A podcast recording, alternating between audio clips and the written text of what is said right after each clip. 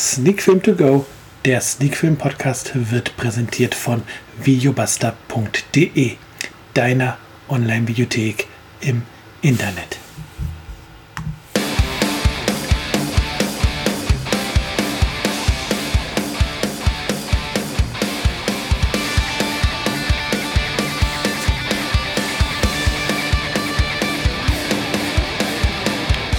Sonntag, Podcast-Zeit, Sneak Film To Go, der Sneak Film Podcast, Folge 106. Heute mit dem Film Jim Knopf und Lukas, der Lokomotivführer.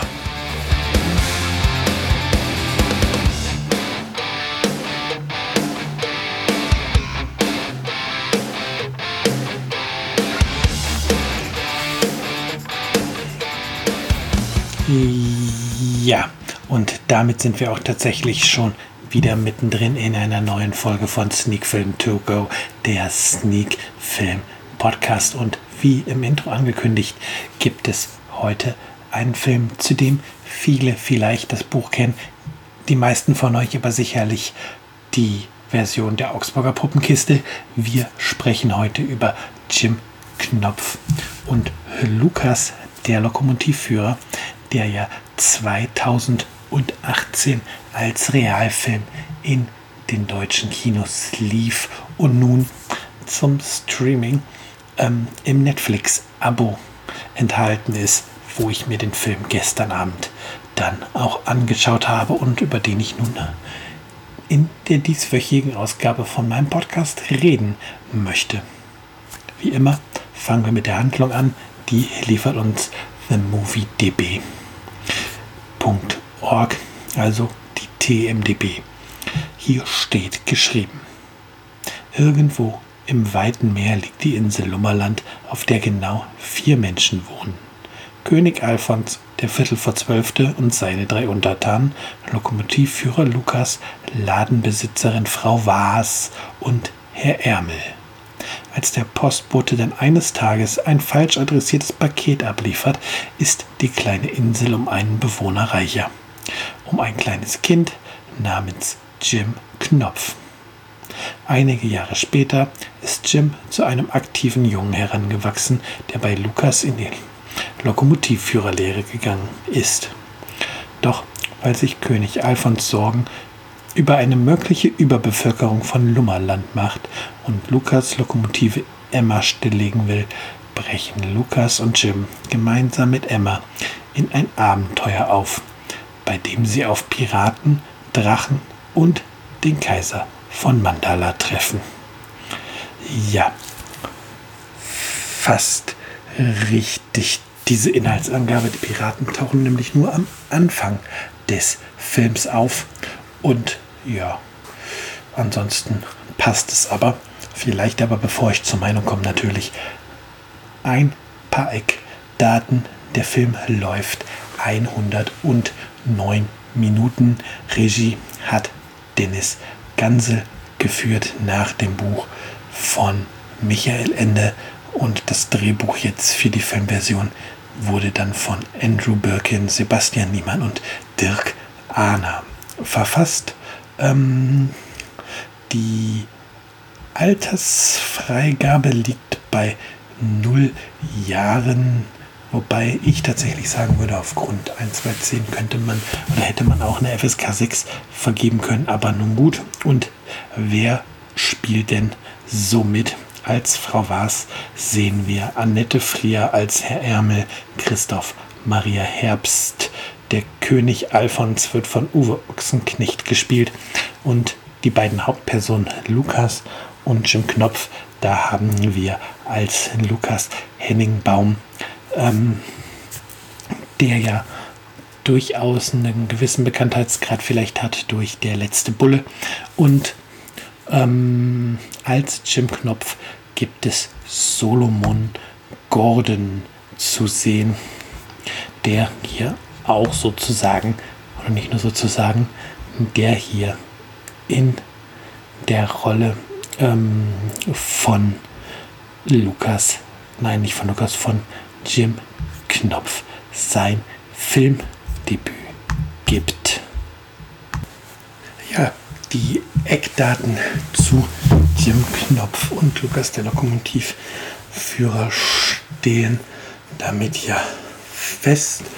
Und ja, wir wissen Inhalt, wir wissen die Eckdaten. Dann können wir ja ähm, zur Meinung kommen, die ich von dem Film habe. Und hier muss ich sagen, ich bin tatsächlich positiv überrascht gewesen von diesem Film. Ich bin ja Riesenfan der Version der Augsburger Puppenkiste aus dem Jahr 77. Ich bin mit dieser Version groß geworden. Noch heute weiß ich genau, bis wo jede Folge geht und was in jeder Folge wann wie passiert und ich weiß nicht, wie viele Male ich die Fassung der Augsburger Puppenkiste mittlerweile geschaut habe in meiner Jugend, in meiner Kindheit. Ähm, ich weiß halt, dass ich zum Beispiel mit meinem Vater aus den aus einer Fernsehaufzeichnung damals noch auf VHS quasi ein Hörspiel gemacht habe und er durch den Anschluss des Videorekorders ähm, an ein Kassettendeck quasi, dass wir da die einzelnen Folgen, die Audiospur halt auf Kassette aufgenommen haben, damit ich in meinem Zimmer dann auch Jim Knopf und Lukas, der Lokomotivführer, hören konnte, wenn ich es gerade nicht gucken konnte oder durfte und so. Ja, habe ich die Geschichte unzählige Male gesehen und gehört und ja, ehrlicherweise habe ich tatsächlich nie das Buch dazu gelesen, sondern eigentlich immer nur die Version der Augsburger Puppenkiste geschaut. Und das prägt natürlich einen. Und wenn dann jetzt eine Neuverfilmung oder eine Realverfilmung ähm, ansteht von so etwas, was einen so lange begleitet hat, dann ähm, sind gewisse Erwartungen natürlich da und eine gewisse Skeptis auch. Und so muss ich aber tatsächlich dann sagen, dass ich hier echt, wie gesagt, positiv überrascht wurde. Das fängt allein schon damit an, dass man dem Film kein neues Titellied irgendwie aufgedruckt, aufgedrückt hat. Das bekannte Lummerland-Lied aus der Augsburger Puppenkasten, Puppenkisten-Version wird hier zwar nie äh, gesungen, aber der Film eröffnet quasi mit einer instrumentalen Variante dieses wirklich bekannten Themas und in den Anfangsszenen pfeifen auch die ähm, Bewohner von Lummerland dieses Thema und ja, da fühlt man sich dann auch tatsächlich als Fan der Marionettenversion abgeholt. Und auch wenn man dann den Look von Lummerland sieht, das ist ja. Jemand hat das Gefühl, dass jemand hier sich die Marionettenversion genau angeguckt hat und vom Setdesign das halt wunderbar in die reale Verfilmung übernommen hat und wenn dann zum Beispiel auch ähm, es zumindest so aussieht, als ob Emma zum Teil als Modell gebaut durch eine Miniaturwelt fährt, das ist wunderbar und das weckt schon ein bisschen Nostalgiegefühle, aber gibt dem Film auch einen gewissen Charme. Und dass man einfach ja sich in dieser einfachen Welt von Lummerland direkt zu Hause fühlt. Und spätestens wenn Lukas mit ähm, Jim und Emma dann Lummerland verlassen, um das große Abenteuer anzutreten, um die Reise anzutreten, ja, dann fiebert man mit und dann schaut man auch tatsächlich als Erwachsener gerne mal über diese Lücken in der Geschichte hinweg, wo ein bisschen ähm, gesprungen wird, wo vieles gestrafft wird, aber wo man halt merkt, ja, wir haben halt hier es mit einer Verfilmung eines Kinderbuches zu tun, beziehungsweise mit der Verfilmung einer Marionettenversion eines Kinderbuches. Und ja, da darf es dann auch mal ein bisschen einfacher sein und tatsächlich allein durch diesen Nostalgiefaktor, ähm, der bei mir an dieser Geschichte hängt, ist mir das gar nicht so negativ aufgefallen, wie es mir sonst bei Filmen aufstößt, wo ich jetzt nicht so eine emotionale Verbindung zu dem Stoff habe. Doch, ja, es sind dann trotzdem auch, nein, oder erstmal, es gibt ein paar kleine Veränderungen auch jetzt, die gegenüber der Marionettenversion ähm, vorhanden sind. Mandala in der Realverfilmung, China in der Marionettenversion. Ich glaube, und wie ich gestern von meiner Frau erfahren habe, war es wohl auch im Buch China, wo Jim Knopf und ähm, Lukas zunächst ankommen. Ähm, ich denke einfach mal, dass man sich hier dafür entschieden hat, Mandala als Fantasiestadt oder Königreich zu nehmen, weil man ähm, der Stadt halt ein bisschen mehr Leben einhauchen wollte und ein bisschen mehr Freiheiten haben wollte, um diesen Ort darzustellen. Und ja, sicherlich wollte man da auch ein wenig es umgehen, dass man ähm, einen Rassismusvorwurf oder ähnliches bekommt, wenn man jetzt hier China in der Art und Weise darstellt, wie jetzt Mandala dargestellt wird. Von daher eine Änderung, mit der kann ich leben. Da ist wirklich auch viel Liebe ähm, reingeflossen in die Welt von Mandala mit ein paar Charakteren, die es so für mich in der Marionettenversion nicht gab. Und das passt alles und ja. Ansonsten trifft man halt in dem Film genau auf die Personen und die Handlungsstränge, die man auch in der Marionettenversion kommt. Es kommt der Scheinriese, es kommt der Drache Nepomuk, ähm, es kommt das Teil der Dämmerung und äh, diese finstere Schlucht, ich habe gerade den Namen vergessen, das Ende der Welt halt, wo es total düster ist. Alles ist da. Und ja, man hat sich da wirklich, wirklich viel, viel Mühe gegeben und ist auch die meiste Zeit in schöne Bilder gepackt. Ich sage deshalb die meiste Zeit, weil leider, leider, leider gibt es ein paar Szenen, da sieht man dann doch etwas zu stark, dass etwas aus dem Computer kommt, nicht packt, das was aus dem Computer kommt. Und ja, da bin zumindest ich für einige Augenblicke immer aus dieser Fantasiewelt herausgerissen worden. Ich bin da sehr empfindlich, was sowas angeht, tatsächlich. Aber ja, für mich ist es da tatsächlich, oder wäre es vielleicht die bessere Wahl gewesen, ähm, vieles einfach auch mit Modellen zu machen, um diesen Charme, den Lummerland halt hat, aufrechtzuerhalten und ja, nicht zu versuchen, das mit Computereffekten auszugleichen oder umzusetzen. Wobei tatsächlich muss ich im Umkehrschluss aber auch sagen, dass es einige Effekte gibt, die wirklich gut gelungen sind. Also der Wächterdrache von der Drachenstadt zum Beispiel sieht hervorragend aus und dann aber einige Minuten später, wenn, ähm, wenn Emma ähm, durch einen, über einen Wasserfall fährt oder einen Wasserfall hinabstürzt, ja, da sieht es dann wieder hm, nicht so gut und weniger gelungen aus. Es ist tatsächlich bei den Computereffekten ein wenig Licht und Schatten in dem Spiel und ähm, äh, ja, das finde ich ein wenig schade und das trübt den Gesamteindruck ein wenig